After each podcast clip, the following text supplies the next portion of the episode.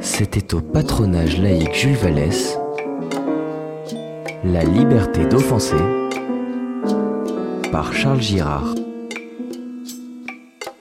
Bonsoir à toutes et à tous et merci beaucoup au, patronage laïque Jules Vallès pour cette invitation à venir vous parler ce soir de la liberté d'expression.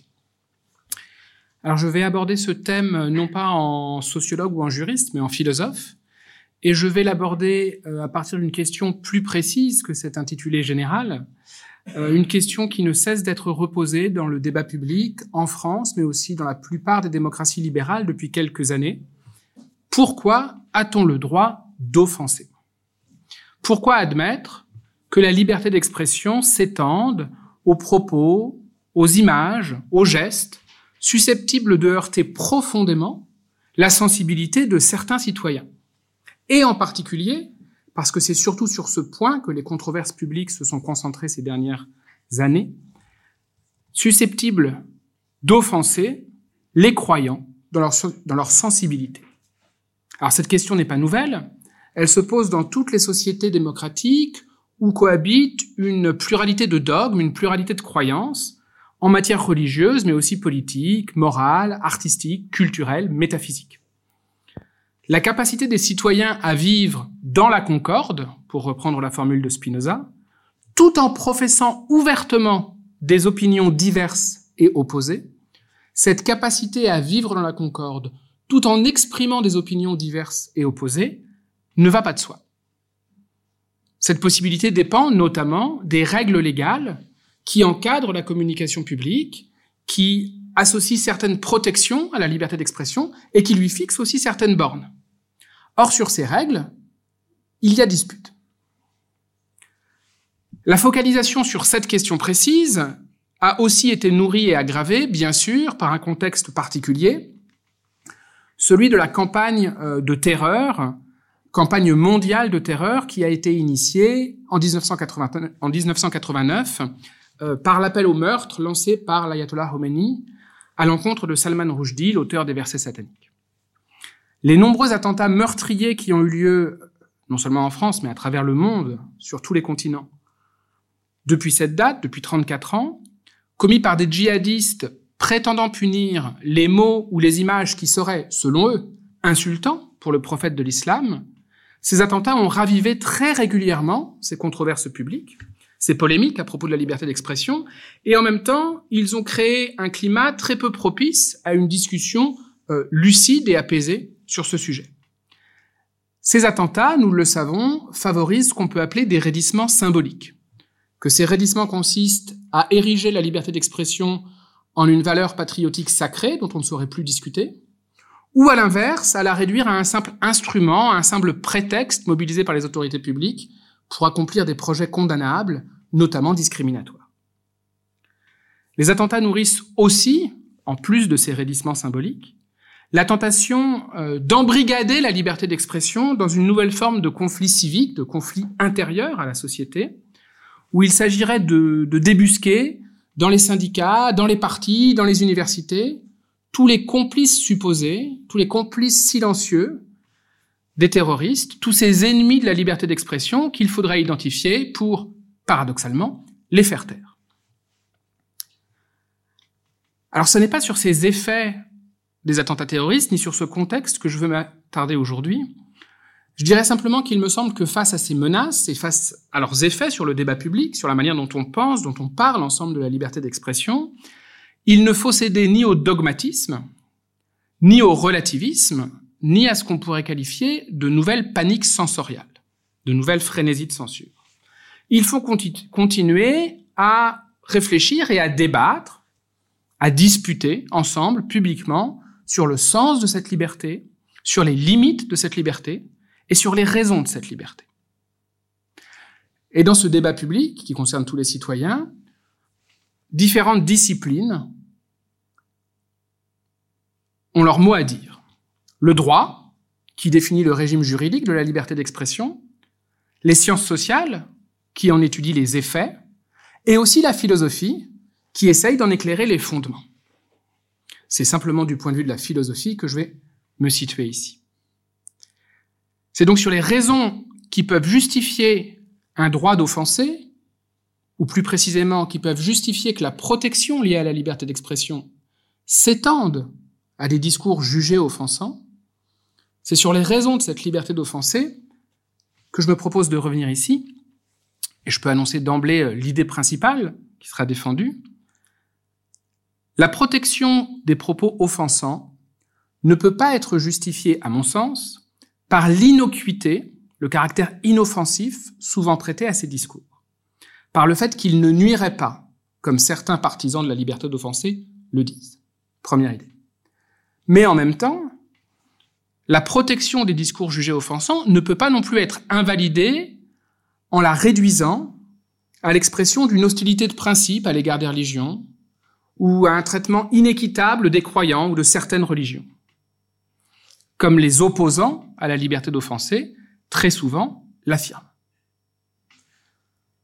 Ces deux idées étant écartées, le point de vue que je voudrais défendre ce soir, c'est que si la liberté d'expression donne ou devrait donner le droit d'offenser autrui, c'est parce que c'est là la condition nécessaire pour que les désaccords religieux, moraux et politiques puissent s'exprimer publiquement, sans que l'État ne mette sa force au service d'un dogme ou d'une opinion particulière. C'est la condition d'un débat public sur les sujets les plus controversés et les plus importants, dans lequel l'État ne prend pas parti. Alors je vais essayer de développer cette idée, et pour l'étayer, je vais commencer par un, horizon euh, rapide de l'état du droit en France et en Europe, avant de considérer les principaux arguments philosophiques servant à justifier ou à critiquer cet état du droit. D'un côté, les arguments qui affirment que euh, l'offense serait par nature distincte des nuisances ou des préjudices qui peuvent justifier l'interdiction, elle serait inoffensive, ce qui donc rendrait illégitime son interdiction. Et de l'autre côté, à l'inverse, les arguments qui affirment que l'offense suscitée par certaines formes d'expression, l'offense est une nuisance d'une telle intensité qu'elle doit être interdite. Ou encore, l'offense est une nuisance analogue, comparable à d'autres formes de nuisance liées à l'expression qui sont déjà interdites. Par exemple, l'injure, la diffamation, l'incitation à la haine. Ou encore, troisième argument que je considérerais, l'idée que l'offense est une nuisance qui aujourd'hui ne peut plus être contenue dans certaines régions de l'espace public à cause des conditions modernes de communication, ce qui ferait sa dangerosité propre. Alors avant de considérer ces différents arguments en faveur ou à l'encontre d'un droit d'offenser, que dit le droit Puisque c'est la réalité dont il s'agit euh, d'offrir une justification ou une critique en règle. Le délit de blasphème, c'est bien connu aujourd'hui, a disparu dans la plupart des démocraties libérales sécularisées, soit, dans la plupart, soit parce qu'il a été purement et simplement supprimé, soit parce que sans être supprimé des codes juridiques, il est tombé en désuétude dans la pratique. En France, le délit de blasphème a été aboli par la Déclaration des droits de l'homme et du citoyen de 1789, à la fois par son article 11, qui affirme la liberté de communiquer pensée et opinion, mais aussi par son article 10. Nul ne doit être inquiété pour ses opinions, même religieuses. Il a été aboli du fait de l'histoire tumultueuse des régimes politiques qui se sont succédés au cours du XIXe siècle à plusieurs reprises par la suite, y compris à nouveau par la loi de 1881 sur la liberté de la presse. L'abolition de ce délit ou sa suppression en pratique dans un régime laïque est logique. Le blasphème, c'est l'outrage au sacré, l'outrage au dogme, l'outrage à la divinité, il ne peut donc pas être reconnu comme une catégorie pertinente pour un État qui se dit laïque, neutre vis-à-vis des croyances, et notamment religieuses. Le blasphème peut évidemment exister dans des sociétés laïques du point de vue du croyant, du point de vue du théologien, du point de vue d'une institution religieuse. Mais il ne peut pas exister pour le juge ou pour le législateur.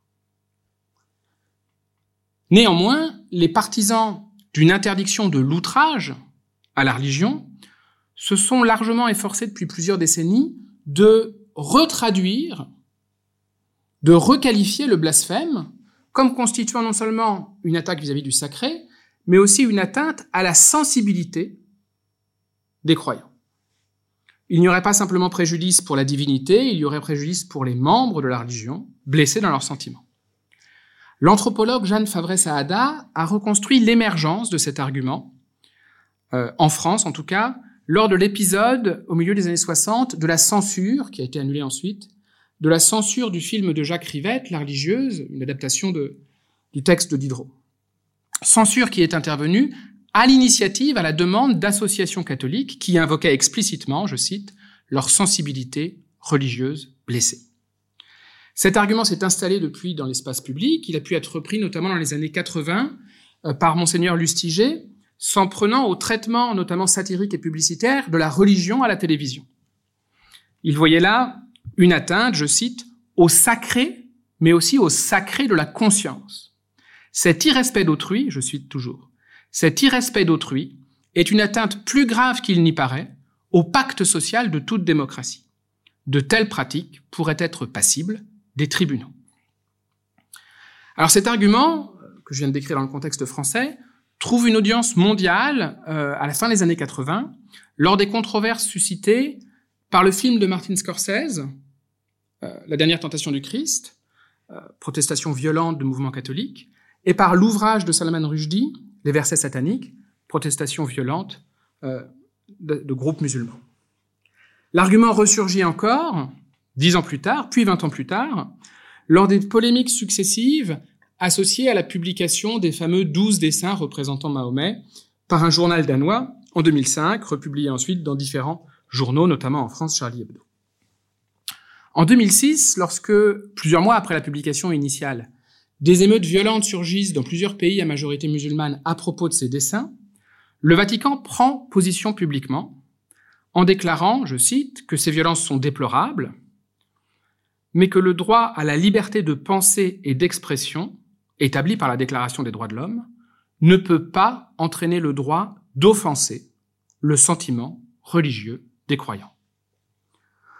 Donc on voit dans ces différents épisodes la transmutation du délit de blasphème en délit d'offense au sentiment religieux, donc en fait d'atteinte au droit fondamental à la liberté de conscience, ce qui revient en fait à rendre l'idée du délit de blasphème intégrable dans des ordres juridiques dans lesquels, pour le dire un peu schématiquement, les droits de l'homme, les droits fondamentaux, ont remplacé les règles d'origine divine ou les règles religieuses comme normes fondamentales.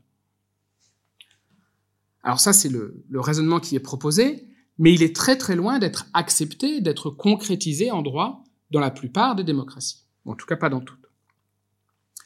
La Cour européenne des droits de l'homme, dans un arrêt célèbre, Decide, affirme que la liberté d'expression, parce qu'elle est un fondement essentiel d'une société démocratique, vaut aussi pour les informations, pour les idées qui, je cite, heurtent, choquent ou inquiètent l'État ou une fraction quelconque de sa population.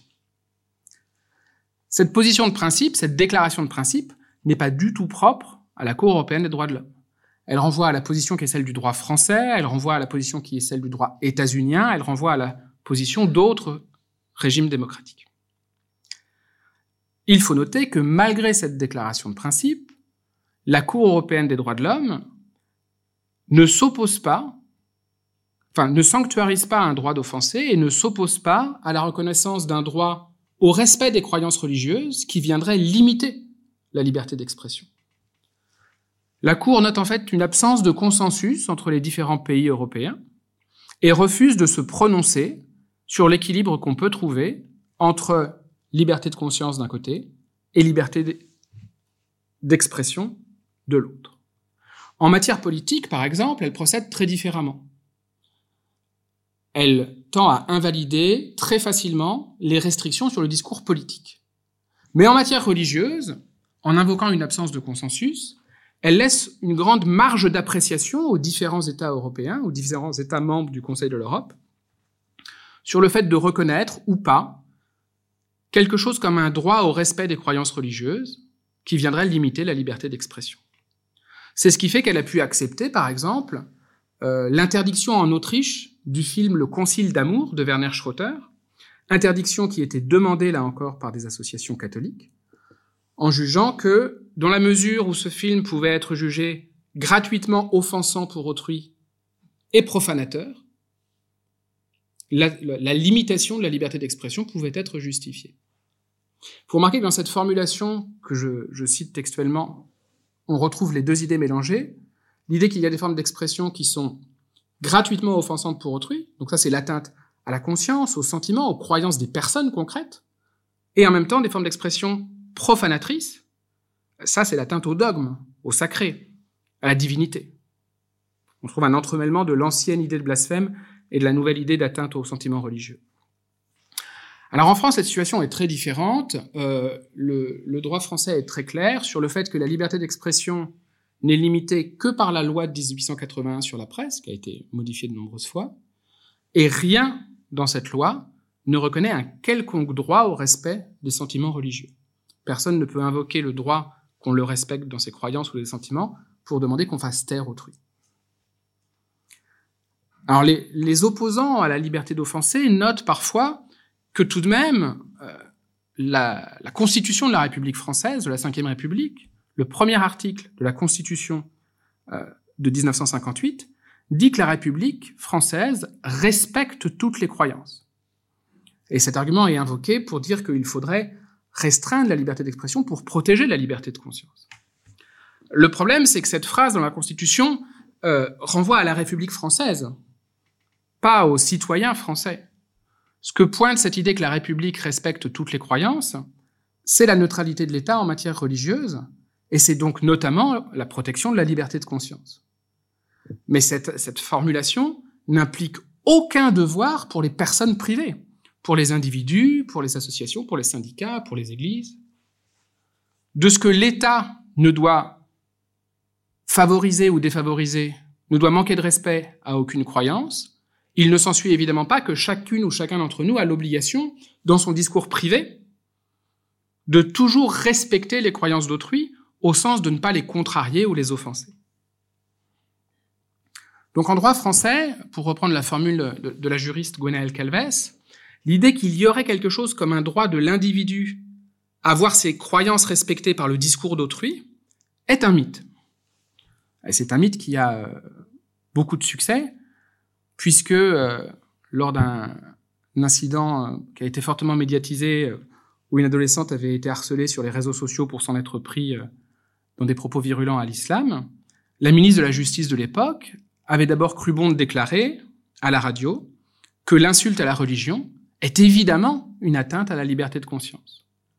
Avant de faire marche arrière quelques jours plus tard, de se dédire en disant que bien sûr, heureusement, l'insulte à la religion n'existe pas dans la République française. Donc c'est un mythe, mais c'est un mythe qui a une forme de, de, de, persistance et qui renvoie à une proposition qui est réelle et qui est adossée à des, des raisons du point de vue des opposants à la liberté d'offenser. Alors, cet état du droit étant posé, euh, ce qui est actuellement en vigueur dans les différents ordres juridiques, euh, il est important de le connaître, mais cela ne résout en rien la question de principe. Cela ne permet en rien de répondre à la question de savoir s'il est bon ou non, s'il faut ou non que le droit à la libre expression soit compris comme donnant aussi le droit de publier des images, de tenir des propos, d'accomplir des gestes qui blessent profondément les sentiments d'autrui, y compris les sentiments des religieux. Cela amène donc à la question des arguments, philosophiques cette fois, pas juridiques, qui sont invoqués à propos de la liberté d'offenser.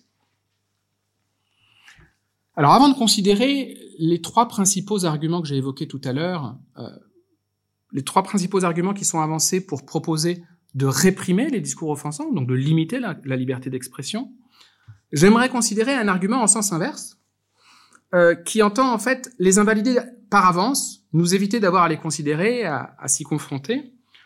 Euh, un argument donc cette fois à l'inverse en faveur du droit d'offenser, en faveur de la conception générale de la liberté d'expression qui s'étend aux propos offensants. Cet argument consiste à dire très simplement que offenser, ce n'est pas nuire. Offenser, ce n'est pas causer une, nuisance véritable, c'est au mieux provoquer un inconfort. Et il y aurait une différence en quelque sorte de nature, ou en tout cas euh, naturelle, entre d'un côté l'offense et de l'autre le véritable préjudice, la véritable nuisance, qui ferait qu'il est évident qu'il n'y a pas lieu et qu'il ne peut pas être légitime d'interdire l'offense. C'est une idée que formulait notamment le philosophe français Ruvenogien, qui est l'un des principaux philosophes français à, s'être attaqué à la question de la liberté d'expression ces, dernières décennies. Ruvenogien invoquait un principe philosophique célèbre, le principe de non-nuisance, formulé par John Stuart Mill au XIXe siècle, pour trancher la question. Le principe de non-nuisance, pour le dire simplement, affirme qu'on ne peut limiter la liberté d'un individu que pour l'empêcher de nuire à autrui. C'est la seule raison recevable. Reformulé par Rogien, l'idée c'est que la contrainte étatique, typiquement l'interdiction, ne peut être justifiée que pour éviter, pour prévenir, pour empêcher des préjudices graves, des préjudices concrets vis-à-vis de personnes réelles. Alors appliquons ce principe millien, repris par Ruvanogien, à notre objet. Bah, le cas du blasphème est vite réglé. Les atteintes portées à Dieu ou au dogme ne peuvent pas être des nuisances vis-à-vis de personnes concrètes, même du point de vue du croyant. Ce sont, dans les termes d'Ogien, des crimes sans victime, du point de vue du principe de non-nuisance. Le cas de l'offense est beaucoup plus compliqué. La question, si on essaye d'appliquer ce principe, c'est de voir si l'atteinte au sentiment des croyants, qui eux sont des personnes concrètes, il n'y a, pas de doute sur ce point, si l'atteinte au sentiment des croyants vaut préjudice grave, vaut préjudice concret. Or, il me semble que ça ne va pas de soi. Tout dépend de ce qu'on appelle un préjudice grave et concret. Il me semble qu'il y a avec ces deux critères, grave et concret, il y a, il y a deux lignes d'interprétation possibles. Première idée possible, le dommage doit être concret plutôt qu'abstrait. On pourrait penser qu'il y a une différence de nature entre le préjudice d'un côté et l'offense de l'autre, qui tient à ce que le préjudice provoque un dommage matériel ou un dommage physique, là où l'offense, au fond, euh, est euh, d'ordre moral, non matériel, non physique. Le problème d'une telle euh, proposition, c'est que cela reviendrait à invalider toute une série de préjudices moraux que le droit reconnaît. En matière d'injures publiques, en matière de diffamation, on considère que l'atteinte à votre réputation, c'est pas juste, c'est pas, pas matériel, c'est pas physique, et pourtant on considère que c'est un, préjudice auquel correspond une nuisance suffisamment importante pour qu'on interdise certains actes.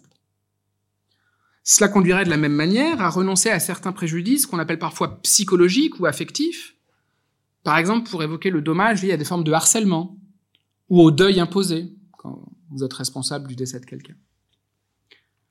Donc on voit bien que on a besoin de reconnaître des dommages qui ne sont pas simplement matériels, qui ne sont pas simplement physiques, qui sont d'ordre moral ou psychologique ou affectif. Et on a besoin de reconnaître que ces dommages parfois sont tellement importants bah, qu'ils peuvent justifier l'intervention de l'État, l'interdiction légale. Deuxième manière d'interpréter cette idée de préjudice grave et concret, on insiste cette fois sur la gravité. Si le dommage doit être grave plutôt que bénin, on pourrait dire qu'en fait, il n'y a pas forcément une différence de nature, mais seulement une différence de degré entre offense et préjudice. L'offense, au fond, ça serait un préjudice d'une intensité telle qu'il n'est pas très grave, qu'il n'atteint pas le seuil suffisant pour justifier qu'on limite la liberté des individus. Mais il me semble qu'on ne peut pas présupposer simplement cela dans le cas du blasphème. On ne peut pas simplement supposer que les émotions négatives suscitées euh, pour les personnes croyantes par des propos que eux jugent offensants sont forcément de faible intensité. Précisément parce que nous vivons dans des, dans des sociétés pluralistes où les expériences religieuses sont extrêmement diverses, où le rapport à la religion est très divers, et c'est difficile d'exclure que pour des personnes particulièrement religieuses, particulièrement dévotes, la confrontation à des discours, à des images qui, qui vient frontalement s'en prendre aux dogmes dans lesquels ils croient, représente quelque chose comme une violence psychologique réelle. Alors l'évaluation de la souffrance, évidemment, est toujours difficile dans tous les domaines, mais on peut essayer d'élaborer des échelles de, sévérité de différents types de dommages. Mais rien ne permet de dire que l'offense, pour la personne croyante, c'est toujours forcément en bas de l'échelle. C'est toujours moins intense que d'autres formes de, de préjudice psychologique ou affectif reconnus. Donc il me semble que le problème n'est pas que la distinction entre offense et préjudice ne serait pas nécessaire. elle est au contraire indispensable si on veut défendre la liberté d'offenser. Simplement, cette différence entre offense et préjudice, elle n'est pas naturelle. Elle doit être construite par le raisonnement. C'est pas le point de départ qui permet d'expliquer pourquoi on a le droit d'offenser. C'est parce qu'il y a des raisons de reconnaître le droit d'offenser qu'on est amené à faire le partage entre ce qui n'est que offense et ce qui constitue d'autres formes de nuisance, des préjudices justifiant des formes d'interdiction. Autrement dit, ce n'est pas le point de départ du raisonnement qui vient tout expliquer, c'est le point d'arrivée, c'est ce qu'il faut expliquer. Pourquoi est-ce que nous traitons l'offense d'une manière qui n'est pas la même? Enfin, pardon, pourquoi est-ce que nous ne traitons pas de la même manière l'offense dans un cas et d'autres formes de préjudices moraux ou de préjudices psychologiques? C'est ça qu'il faut expliquer. Donc je laisse de côté cette, euh, cette manière d'aborder le problème, ce qui nous oblige à nous confronter aux différents arguments que je vais considérer un à un et critiquer un à un, aux différents arguments qui sont avancés pour justifier qu'on limite la liberté d'expression afin de protéger la sensibilité des croyants.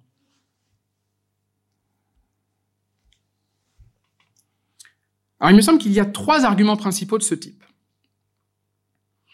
Le premier, c'est que les discours offensants portent un tort très sérieux aux croyants parce qu'ils peuvent les blesser profondément. Premier argument. Le deuxième, c'est que les discours offensants euh, sont comparables à d'autres formes d'expression qui, elles, sont déjà punies par le droit. L'injure et la diffamation d'un côté, les discours d'incitation à la haine de l'autre, ce qu'on appelle souvent les discours de haine. Troisième argument, enfin, le problème, ce serait que les discours offensants, dans les conditions actuelles de communication, ne peuvent plus, comme par le passé, être cantonnés à certaines régions de l'espace public que les personnes euh, les plus susceptibles d'être offensées pourraient éviter s'ils le souhaitent. Ils sont voués désormais à envahir l'espace public. Alors considérons ces arguments tour à tour.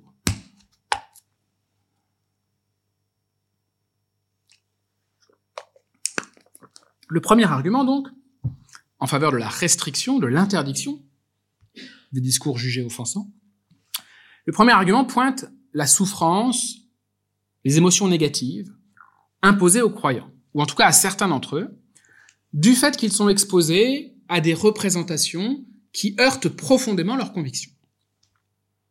Alors, il me semble qu'on ne peut pas simplement écarter d'un revers de main, c'est ce que je viens de suggérer euh, avec à l'étape précédente, cette idée, on ne peut pas simplement dire que non, offenser, ce n'est pas faire du tort, c'est faire quelque chose d'inoffensif. Tout simplement parce que je crois qu'il faut se méfier des généralisations un peu hâtives à propos de ce que ressentent ou de ce qui choque ou non les catholiques, les juifs, les musulmans et ainsi de suite.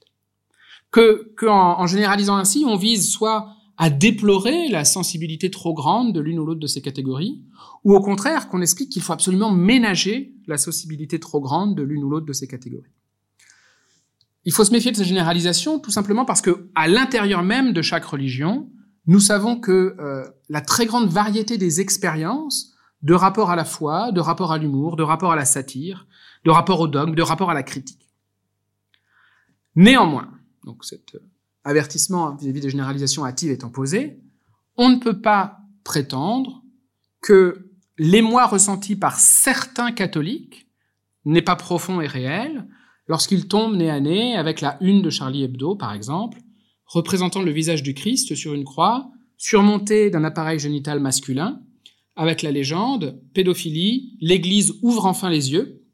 Euh, c'était une semaine après la condamnation en première instance, il a été relaxé ensuite, du cardinal Barbarin pour non-dénonciation euh, de crimes pédophiles.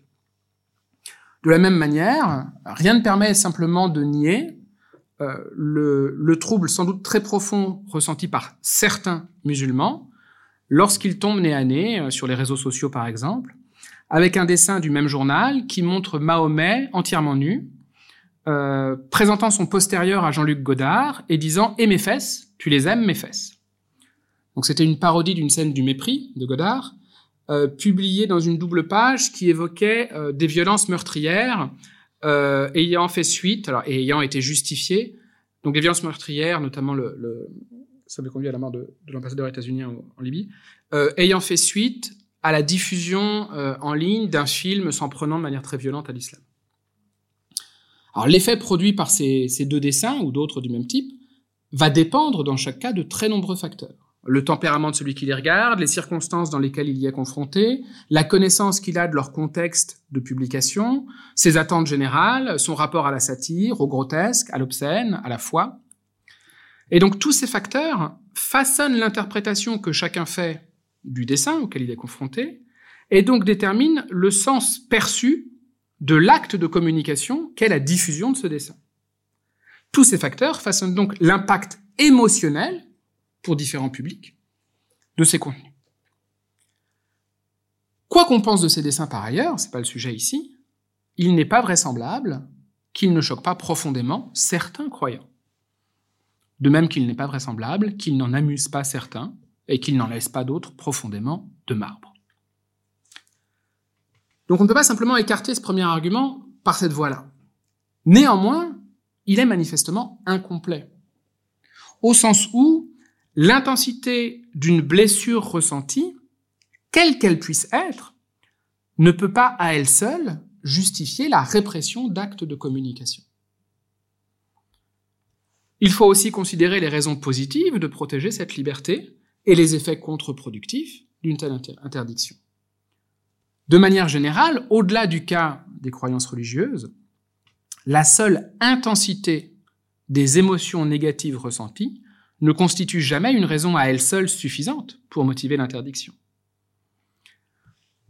Parmi les raisons de refuser de ménager la sensibilité de ces croyants particuliers-là, quel que soit leur nombre, qui peuvent être profondément atteints dans leurs sentiments, il y a une raison qui est décisive, que je vais, qui va être le, fil rouge du reste de ma présentation. Dans une société pluraliste, d'innombrables opinions, d'innombrables formes d'expression sont susceptibles, à la fois par leur substance, mais aussi par leur manière, pour autant qu'on puisse distinguer l'un et l'autre, d'innombrables opinions et d'innombrables formes d'expression sont susceptibles de susciter de très vifs et de très sincères sentiments d'offense.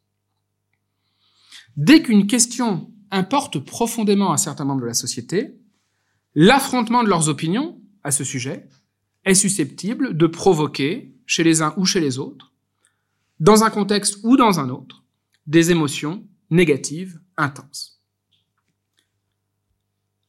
Il y a deux conséquences à ce simple constat, qui me semble être trivial.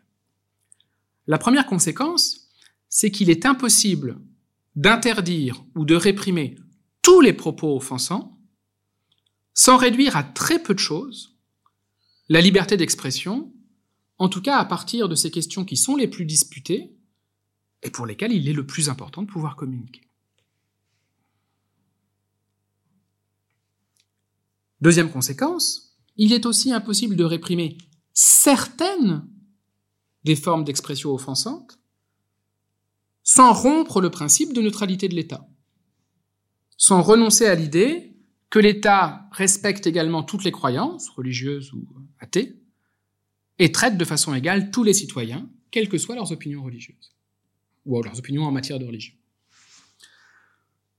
L'omniprésence de l'offense, la potentialité constante de l'offense, fait que la répression de tous les discours offensants supprime la possibilité du désaccord public librement exprimé, et fait que la répression de certaines formes de discours offensants seulement est incompatible avec l'idée d'une neutralité de l'État vis-à-vis des croyances, donc du traitement égal des citoyens, quelles que soient leurs opinions en matière religieuse.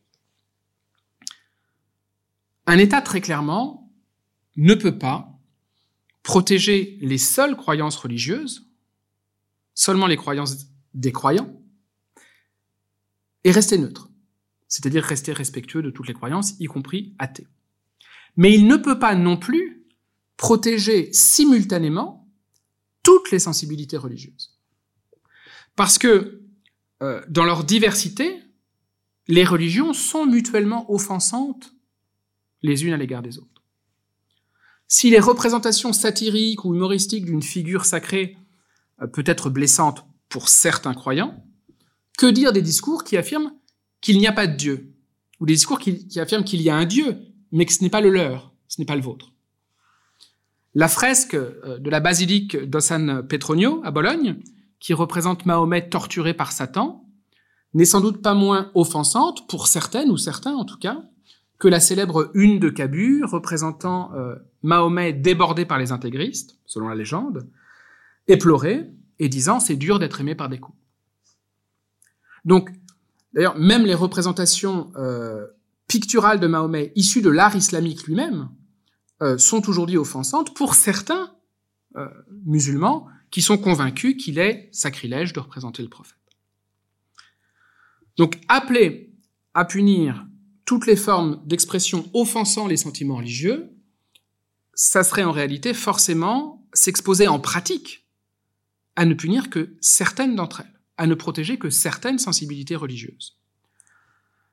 Cela reviendrait en pratique, cela revient dans certains pays déjà en pratique, à punir principalement soit les formes d'expression qui gênent la sensibilité religieuse majoritaire,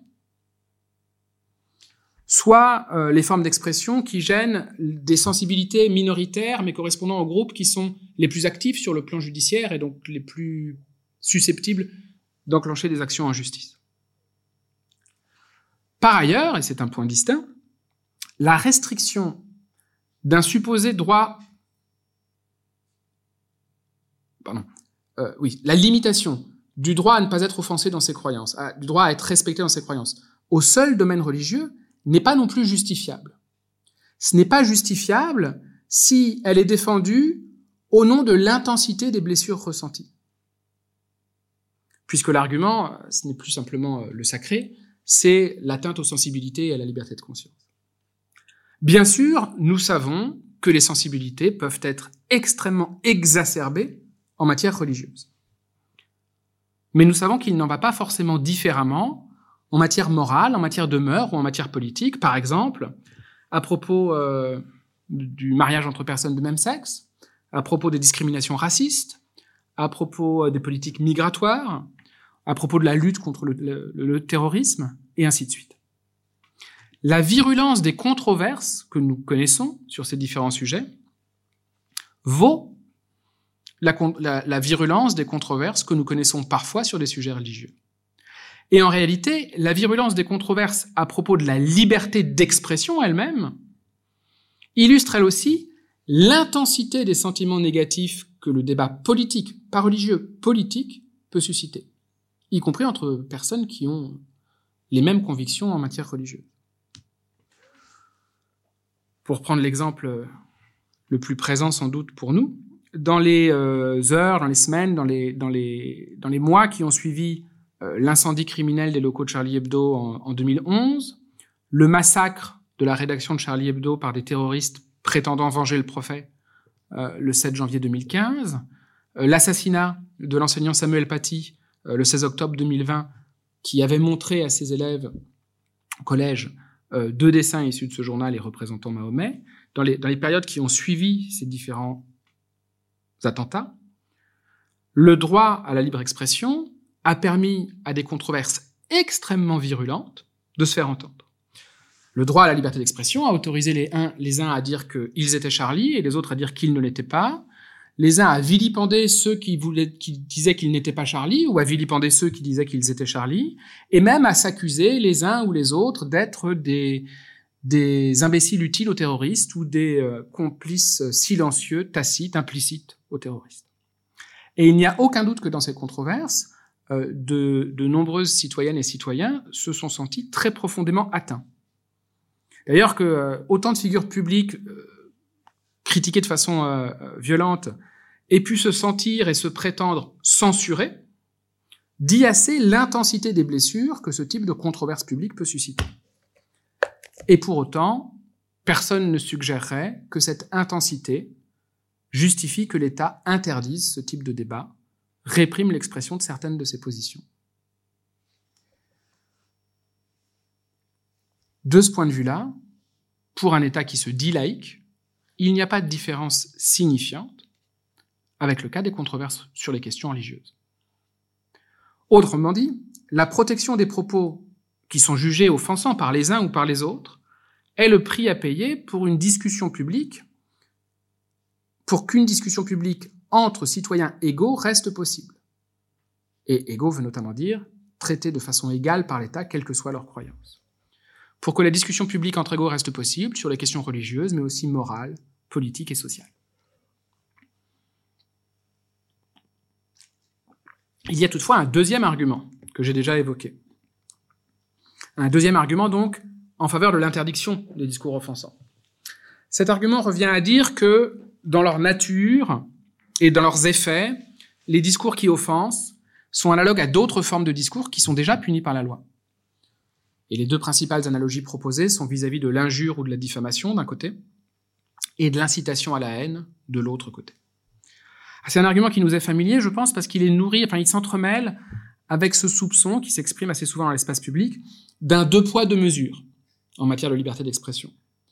Euh, soupçon euh, illustré dans le contexte français par l'incompréhension de certains vis-à-vis du fait que d'un côté, Charlie Hebdo, poursuivi pour injure publique à raison de l'appartenance à la religion, est relaxé, 2017, et que par le tribunal de grande instance de Paris, et que de l'autre côté, euh, ce même tribunal, en 2009, peut euh, condamner le comédien Dieudonné pour injure publique à caractère antisémite, euh, à propos d'un spectacle dans lequel il faisait monter sur scène et applaudir par son public le négationniste Robert Forisson. L'argument donc, c'est que entre le premier et le deuxième cas, enfin, cet argument peut s'appliquer à d'autres cas, le deux poids deux mesures ne s'applique pas forcément à ces acteurs-là, évidemment. Mais l'argument général est que la différence qui est faite entre des images, des gestes, des mots simplement offensants et de l'autre euh, des images, des gestes, des mots injurieux, diffamatoires ou incitant à la haine est en réalité superficielle. Alors il me semble que c'est une erreur qui procède en fait d'une mécompréhension de ce que sont l'injure et la diffamation et de ce que sont les discours d'incitation à la haine. Les messages offensants, et c'est le sens dans lequel je les ai pris jusqu'ici, les messages offensants suscitent chez autrui euh, des émotions négatives en raison du sens qu'il aurait attribué et des croyances que possède autrui. C'est la contradiction entre le, le, sens attribué au message et les croyances préalables de la personne qui interprète le message qui cause la blessure à la sensibilité, la blessure liée aux croyances. Il n'en va pas de même de l'injure et de la diffamation, qui ne sont pas punis parce qu'ils portent atteinte à la sensibilité, mais parce qu'ils portent atteinte à la réputation, ou à l'honneur, ou à la considération sociale des personnes. Article 29 de la loi sur la presse française de 1881, je cite, Toute expression outrageante, terme de mépris ou invective, qui ne renferme l'imputation d'aucun fait, est une injure. Toute allégation ou imputation d'un fait qui porte atteinte à l'honneur ou à la considération de la personne ou du corps auquel le fait est imputé est une diffamation.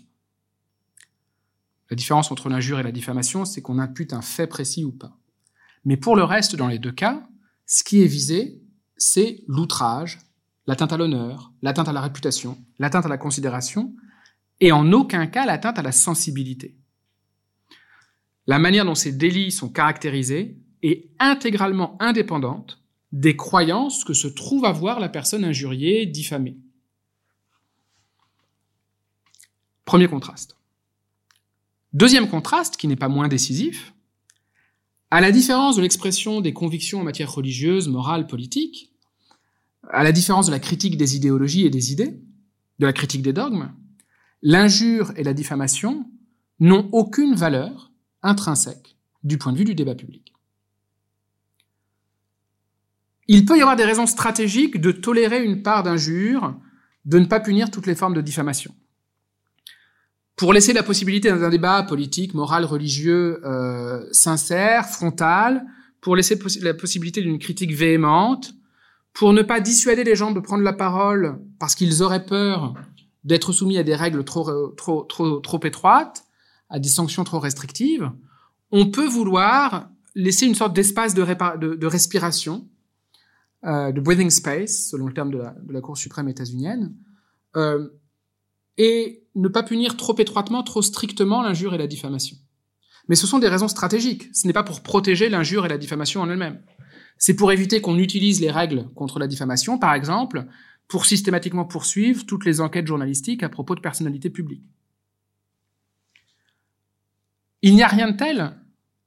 Il en va tout autrement dans le cas de l'expression d'opinion à propos de la religion ou sur des questions morales ou politiques. C'est pas juste pour des raisons stratégiques qu'elles ont une valeur. C'est parce que l'objet même du débat public est de rendre possible leur expression conflictuelle et contradictoire. On ne peut pas exiger qu'un débat se déroule sans offense, comme on peut exiger, dans une certaine limite, qu'il se déroule sans injure ou sans diffamation. C'est déjà la réponse qu'apportait John Stuart Mill, le philosophe anglais que j'ai déjà évoqué. C'est la réponse qu'il évoquait face à l'argument consistant à dire que euh, la liberté d'expression s'arrêtait euh, lorsque la, la discussion n'était plus loyale et devenait offensante. Je cite Mill dans son ouvrage De la liberté. Si le critère, donc pour délimiter euh, les bornes de la liberté d'expression, si le critère est le degré d'offense éprouvé par ceux dont les opinions sont attaquées, l'expérience me paraît démontrer que l'offense existe dès que l'attaque est éloquente et puissante. Ils accuseront donc de manquer de modération tout adversaire qui les mettra dans l'embarras. Mais l'analogie la plus souvent invoquée pour essayer de justifier l'interdiction des propos offensants, ce n'est pas l'analogie avec l'injure et la diffamation, c'est l'analogie avec l'incitation à la haine. Une catégorie de délits beaucoup plus récent, qui date du milieu du XXe siècle, la deuxième moitié du XXe siècle, et qui en un sens encore aujourd'hui beaucoup plus contesté et discuté que l'injure ou la diffamation, qu'on retrouve dans la plupart des régimes qui reconnaissent la liberté d'expression comme un droit fondamental. L'idée ici, c'est que les discours qui blessent les sentiments des croyants s'apparenteraient aux discours propageant la haine raciste, ou encore à l'injure et à la diffamation spécifiquement racistes, participant à l'incitation à la haine. Il est pour cette raison parfois suggéré que la répression des discours antisémites ou la répression des discours anti-musulmans devrait être étendue à la répression de tous les discours qui s'en prennent de manière virulente au judaïsme ou à l'islam, afin de mieux protéger les groupes qui socialement sont de fait les plus exposés au racisme, les plus exposés aux discriminations. Il me semble toutefois qu'ici, même si l'intention peut être euh, sincèrement bonne, il y a quelque chose comme une erreur de catégorie, tout simplement parce que ce rapprochement est à nouveau infondé. Le dommage qui est imputé au discours de haine, à l'incitation à la haine, et qui justifie, pas dans tous les pays, pas aux États-Unis par exemple, mais dans de nombreuses démocraties, dont la France, la restriction, la sanction des discours de haine, ce dommage associé au discours de haine, là encore, est entièrement indépendant de la sensibilité des personnes visées ou de leurs croyances.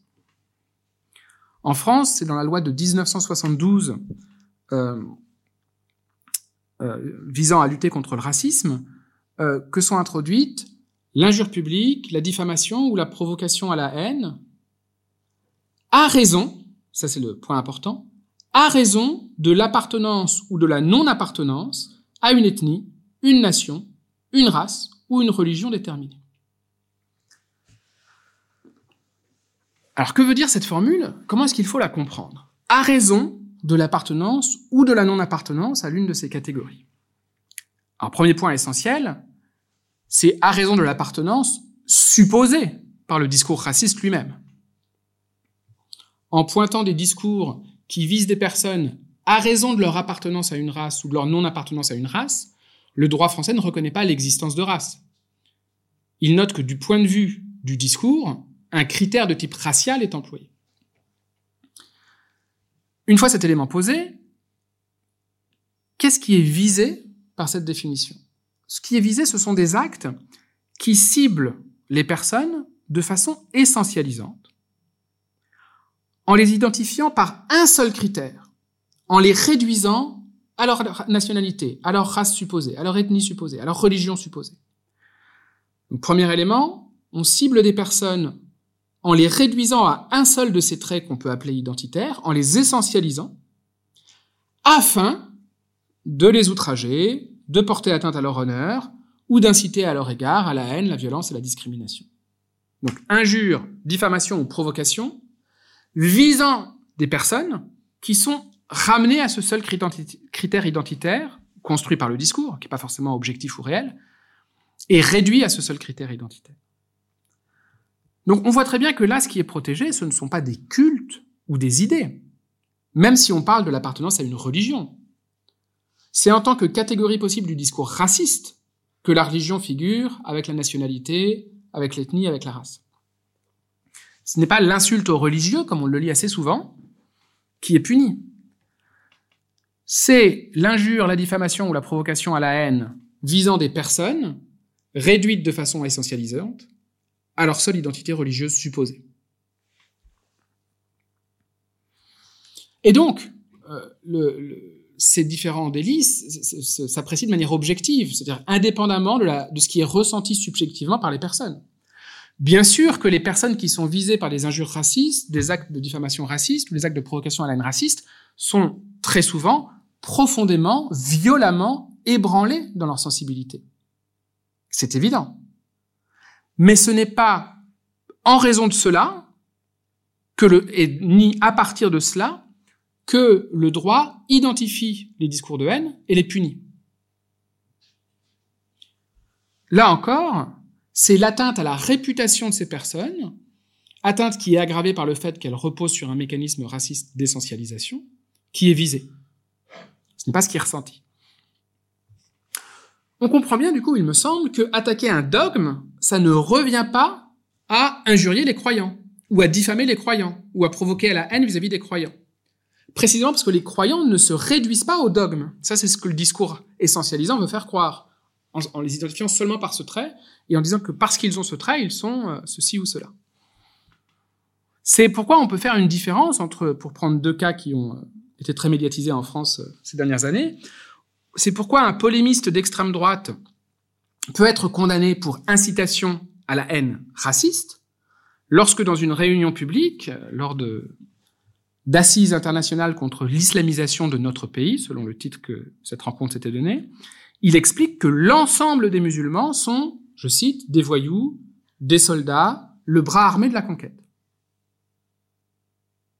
On rentre en plein, on a une forme de cas d'école,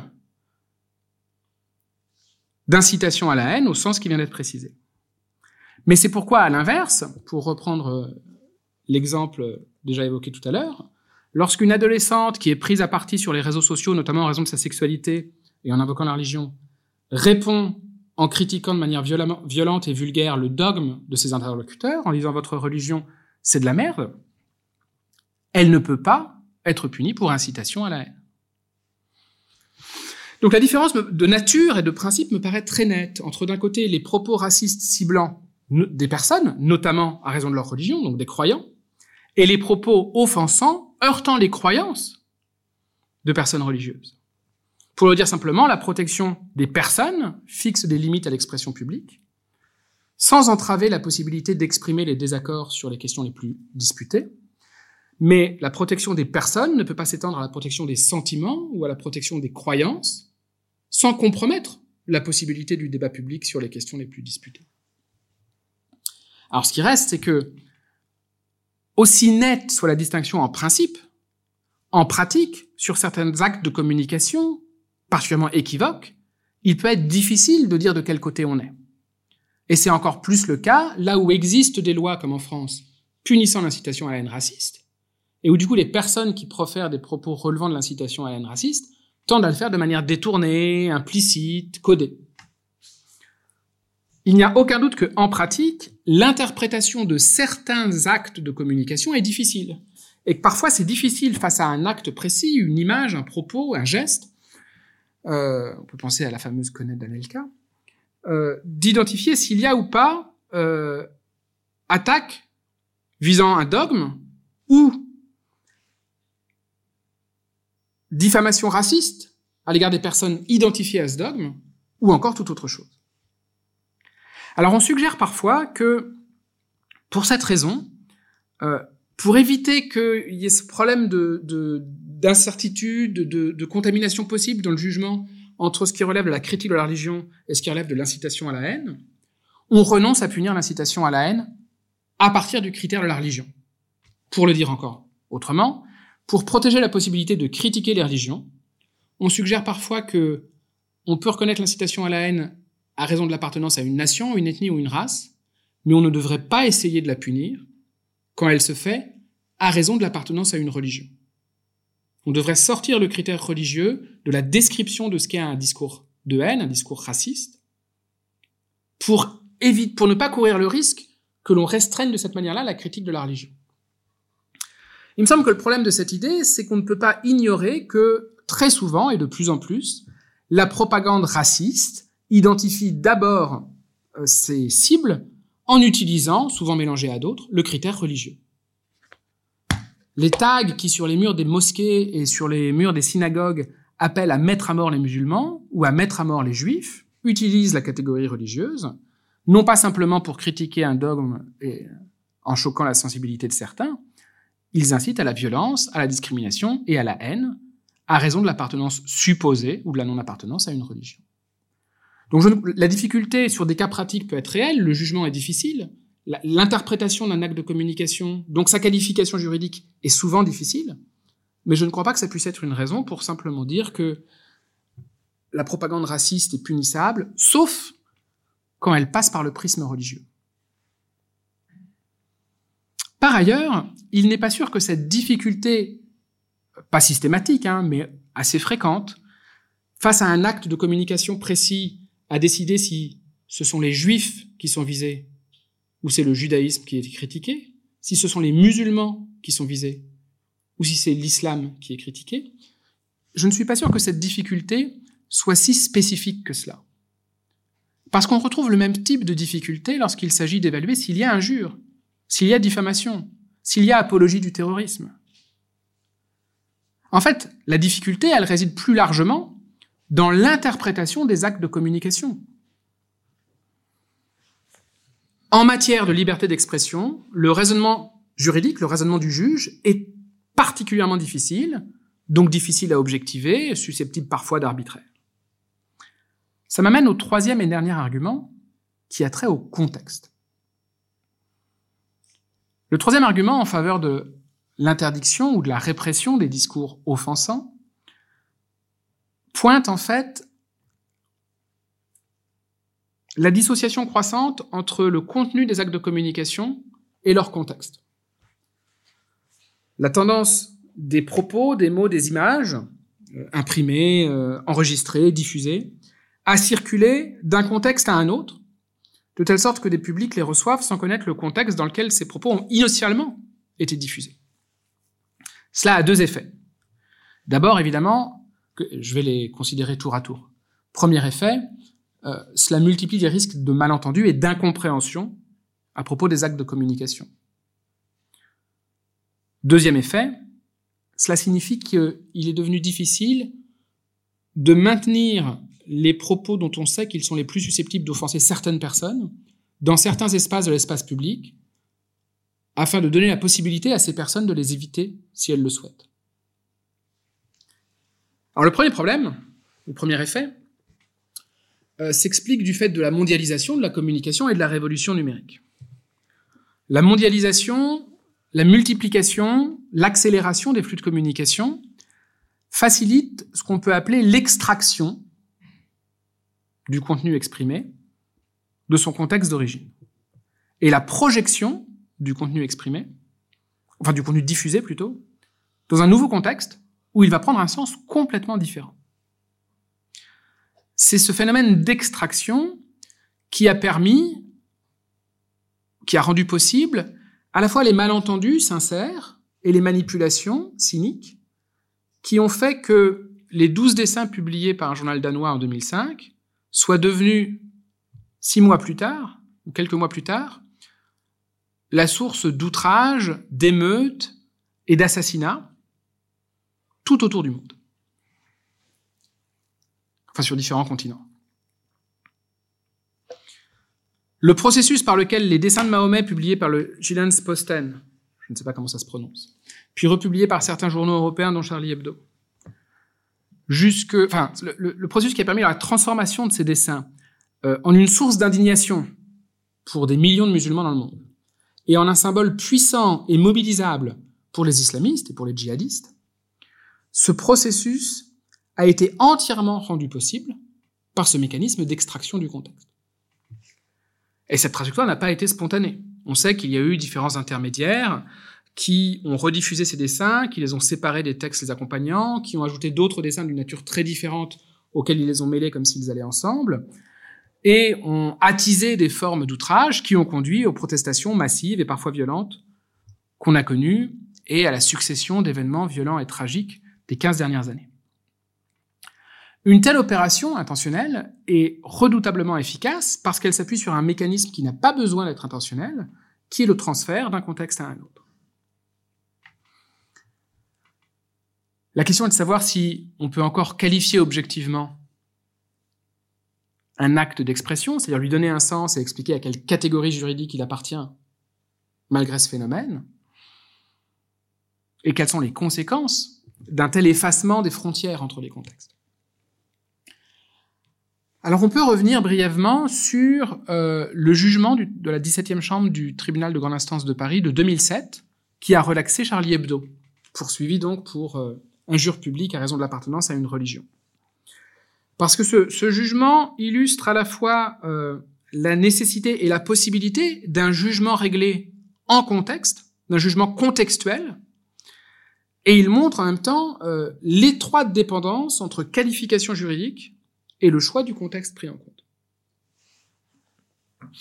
Donc, vous vous souvenez peut-être que selon les, associations qui s'étaient portées partie civile, la plupart des dessins du numéro spécial consacré par Charlie Hebdo euh, aux caricatures de Mahomet, donc en solidarité avec ce journal danois, selon les parties civiles, la plupart de ces dessins étaient de nature à heurter les musulmans dans leur foi, mais euh, seuls trois dessins avaient vraiment été invoqués dans, euh, avaient été incriminés.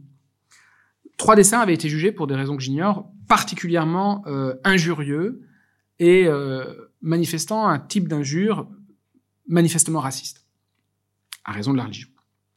Le premier dessin, c'était la fameuse une de Cabu que, vous connaissez, que j'ai évoqué tout à l'heure, donc qui figurait cet homme barbu coiffé d'un turban, se lamentant, la tête entre les mains, c'est dur d'être aimé par des cons, avec la légende Mahomet débordé par des intégristes, accolée au dessin. Et le tribunal, immédiatement dans son jugement, règle assez rapidement le sort de ce, premier dessin, en expliquant que la position de la légende sur le dessin ne laisse aucun doute raisonnable quant au fait que euh, le dessin vise objectivement les intégristes et non les musulmans, puisque la légende le dit. Les deux autres dessins incriminés, eux, étaient un peu de nature différente. C'était deux des douze dessins danois publiés ensemble sur une page, reproduisant telle quelle la page euh, du journal danois. Le premier dessin représentait un homme barbu euh, sur un nuage, accueillant euh, des hommes arrivant sur le nuage, portant le reste de ceinture d'explosifs qui avait été activé. Et au-dessus de cet homme, les mots Stop, stop, we run out of virgins. Donc arrêtez, arrêtez, nous n'avons plus de vierges. Là encore, le tribunal juge que la référence explicite dans le dialogue aux attentats suicides, enfin, la référence explicite dans le dessin aux attentats suicides et dans les mots accompagnant le dessin à l'idée selon laquelle euh, le Coran promettrait aux martyrs de la foi parvenus au paradis la compagnie de, jeunes femmes vierges, ces deux références disaient clairement que le dessin ne visait pas l'ensemble des musulmans, que donc il n'y avait pas d'injure à raison de l'appartenance à une religion, que le dessin visait euh, euh, les terroristes. Le cas intéressant, c'est le troisième dessin, beaucoup plus équivoque, comme le jugement du tribunal l'a relevé. Il représentait le visage d'un homme barbu, coiffé d'un turban en forme de bombe, dont la mèche était allumée, et sur lequel apparaissait, écrite en arabe, euh, la profession de foi de l'islam. Allah est grand, Mahomet est son prophète. Le tribunal, dans sa décision, euh, décrit, donc note ces éléments, souligne aussi le caractère euh, sombre et inquiétant du visage, et il relève que, dans l'absolu, ce dessin pourrait être interprété comme suggérant que la violence terroriste est inhérente à la religion musulmane. Auquel cas, l'identification de tous les membres de la religion au terrorisme pourrait être envisagée. Toutefois, ajoute le tribunal, et c'est le point décisif, si ce dessin, je cite, apparaît en soi et pris isolément, de nature à outrager l'ensemble des adeptes de la foi, de cette foi, et à les atteindre dans leur considération. Donc, outrage et considération, c'est la réputation, c'est pas les sentiments. Le jugement poursuit, il ne saurait être apprécié, ce dessin, indépendamment du contexte de sa publication. Et donc le, tribunal propose une analyse contextuelle qui repose sur trois niveaux. D'abord, euh, la composition des pages dans lesquelles ce dessin apparaît. Et il apparaît au milieu d'autres dessins et à côté de textes sur la même page et la page en vis-à-vis, qui visent explicitement le terrorisme intégriste, qui soulignent explicitement la différence avec la communauté des musulmans, enfin l'ensemble des musulmans, euh, et qui indique explicitement l'objet de la republication des dessins, qui est de défendre la liberté d'expression et de faire acte de solidarité avec le journal danois qui avait été menacé. Deuxième niveau de contexte, le lieu de publication.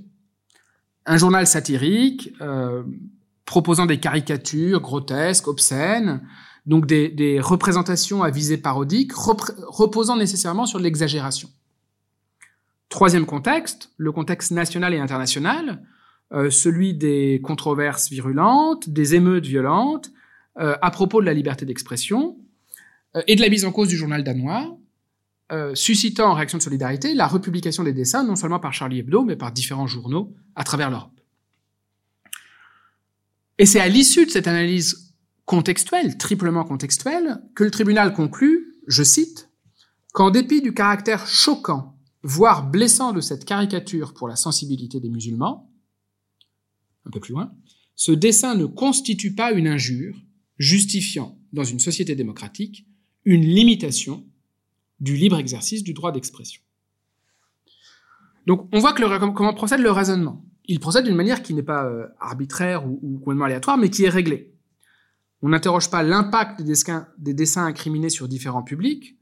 On considère si, dans leur contexte d'énonciation, avec ces trois strates, ils constituent objectivement une injure outrageant l'ensemble des musulmans en tant que musulmans. Et le tribunal note que l'un des dessins, dans un autre contexte, aurait pu être compris ainsi. Donc on peut imaginer ce dessin, par exemple, euh, sur les tracts d'un parti extrémiste appelant à chasser les musulmans des frontières, hors des frontières. Mais dans le contexte de publication, avant que ce dessin soit extrait et projeté potentiellement par la personne qui le fait dans n'importe quel contexte, il n'y a pas d'ambiguïté sur son caractère non injurieux pour l'ensemble des musulmans. C'est par un jeu d'échelle, pour reprendre euh, la formule de, la juriste Gonaël Calves dans son livre Envoyer les racistes en prison, point d'interrogation, c'est par un jeu d'échelle que l'acte de communication est interprété du point de vue de son sens, puis qualifié du point de vue des catégories juridiques. Donc on voit que on n'est pas, euh, contrairement à ce qu'on pense souvent ou à ce qu'on entend souvent, l'interprétation euh, des, des, dessins, des images, des mots, même des caricatures, enfin là c'est un dessin en l'occurrence, c'est pas une caricature, l'interprétation euh, des, actes d'expression, bien sûr elle peut être contestée, elle peut être conflictuelle, elle n'est pas univoque, mais elle n'est pas soumise à un arbitraire complet.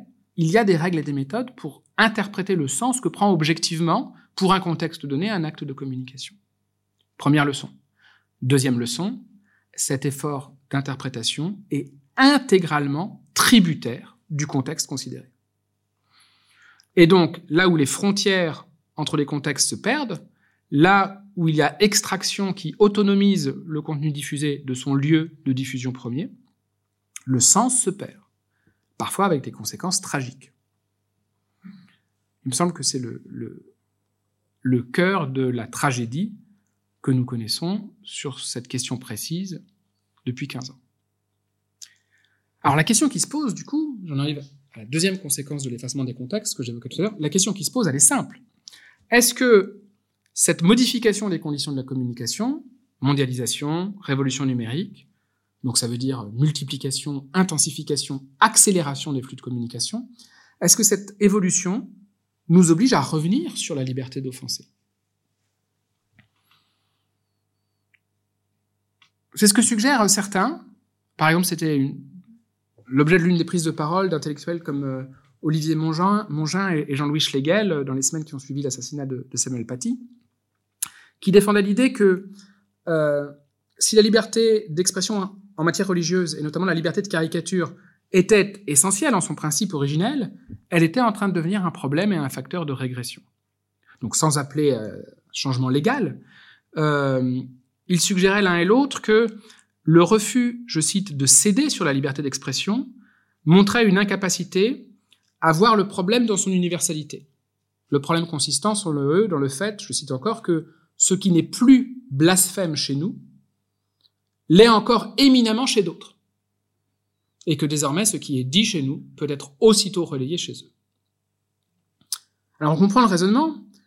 Il suggère en substance que le locuteur, celui qui parle, qui euh, gesticule, qui dessine, qui diffuse, qui met en ligne, doit être, retenu, doit être tenu pardon, pour responsable non seulement du sens de ses actes d'expression dans le contexte où il les produit, mais aussi du sens qu'il pourrait prendre dans d'autres contextes qu'il ne maîtrise pas. Et il me semble que c'est un argument fondamentalement vicié. Parce qu'on ne peut pas, bien sûr, il faut faire dépendre la, la délimitation de la liberté d'expression des effets que peut produire son exercice. Mais on ne peut pas, sous prétexte d'anticiper les conséquences de cet effacement des, différences de contexte, de cet effacement des frontières entre contextes, on ne peut pas, sous prétexte d'anticiper cet effet, acter sur le plan moral, acter sur le plan politique, l'indifférenciation des contextes. Le fait que chacun est responsable pour tous les contextes où ce qu'il dit peut être relayé, et parfois déformé. Ça reviendrait à abandonner l'idée qu'on peut interpréter objectivement, comme j'ai essayé de le montrer il y a un instant, le sens d'un acte d'expression, donc toujours par rapport à un contexte particulier. Et ça a des conséquences redoutables sur le plan juridique, pour penser les limites de la liberté d'expression et la responsabilité juridique, mais aussi sur le plan moral, ce qui est tout autre chose, pour apprécier l'usage que chacun fait de la liberté dont il jouit de s'exprimer dans les limites fixées par la loi. Il me semble aussi que c'est s'interdire de voir, et c'est l'idée sur laquelle je terminerai, c'est s'interdire de voir que la variabilité des contextes, la multiplicité des sensibilités aussi, la diversité des croyances, sont telles que pour tout propos, image, geste, il y a des circonstances possibles où ils seront source d'offense. Et donc, si on veut vraiment demander à chacun d'user de sa liberté d'expression de telle sorte qu'elle ne puisse offenser personne dans aucun contexte, on réduit la liberté d'expression à peau de chagrin. Cette erreur, il me semble que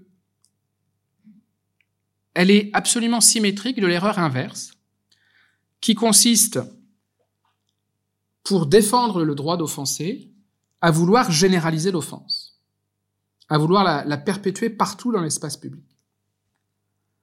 Dans les deux cas, ce qu'on fait, c'est que, au lieu de lutter contre les conséquences qu'ont l'effacement des, frontières entre les contextes d'énonciation et de diffusion de communication, on les acte ou on les accélère. Après les différents attentats que nous avons connus ces dernières années, notamment après l'assassinat de Samuel Paty, certains ont proposé de euh, diffuser, de reproduire partout, sur les bâtiments publics, les hôtels de région, les hôtels de ville, les panneaux d'affichage public, l'objet de l'offense, les dessins de Mahomet. C'est-à-dire en fait de les ériger en monuments publics, auxquels les citoyens qui traversent l'espace public au sens physique ne peuvent pas échapper. Il me semble que là aussi, c'est oublier, ou pire encore, c'est vouloir effacer volontairement, la nécessité d'une pluralité d'espaces d'expression. On ne peut pas, c'est ce que j'ai suggéré tout à l'heure, on ne peut pas chercher à préserver les citoyens qui participent à l'espace public contre toute forme d'offense. Mais on ne devrait pas non plus organiser l'espace public de telle sorte que l'offense devienne pour eux une expérience régulière et inévitable. Mais, et c'est un point décisif, ce dont on parle maintenant, ce dont je viens de parler à l'instant, ça n'est plus de la liberté d'expression. C'est de l'usage que l'État lui-même fait de sa propre parole. Les panneaux publics, les frontons de mairie, les frontons d'hôtels de région, c'est l'État qui parle.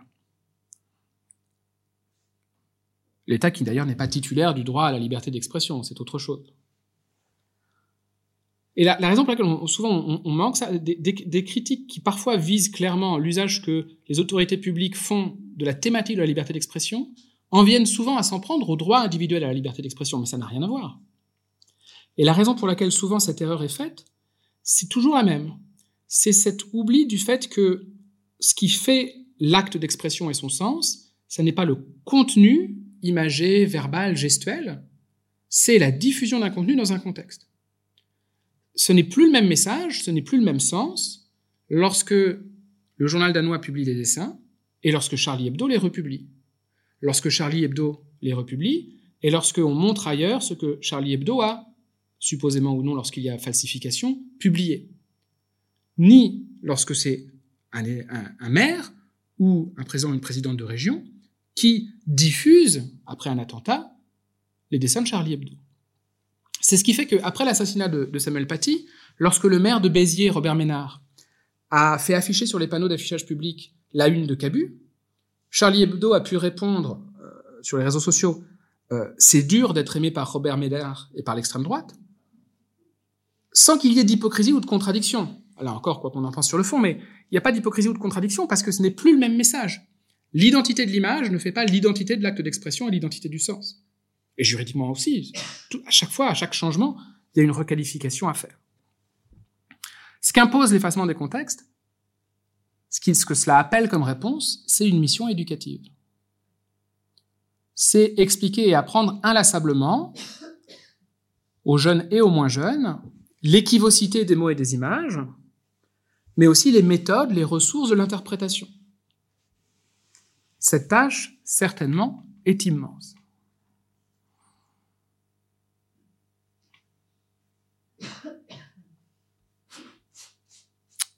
Pour conclure, j'ai essayé simplement de, défendre l'idée suivante. Si la liberté d'expression donne le droit d'offenser, ou si elle devrait le donner dans les pays où elle ne le donne pas, c'est parce que la communication des opinions ne peut être limitée qu'afin de protéger les personnes, non leurs croyances ou leurs sentiments, dès lors que l'État entend rester neutre vis-à-vis des croyances et traiter de façon égale toutes les citoyennes et tous les citoyens. Laisser les sensibilités blessées fixer les bornes de la parole publique, ce serait empêcher l'expression des désaccords religieux, politiques, moraux, ou alors ce serait les empêcher, ce serait empêcher cette expression des désaccords lorsqu'elle heurte la majorité ou les minorités les plus actives.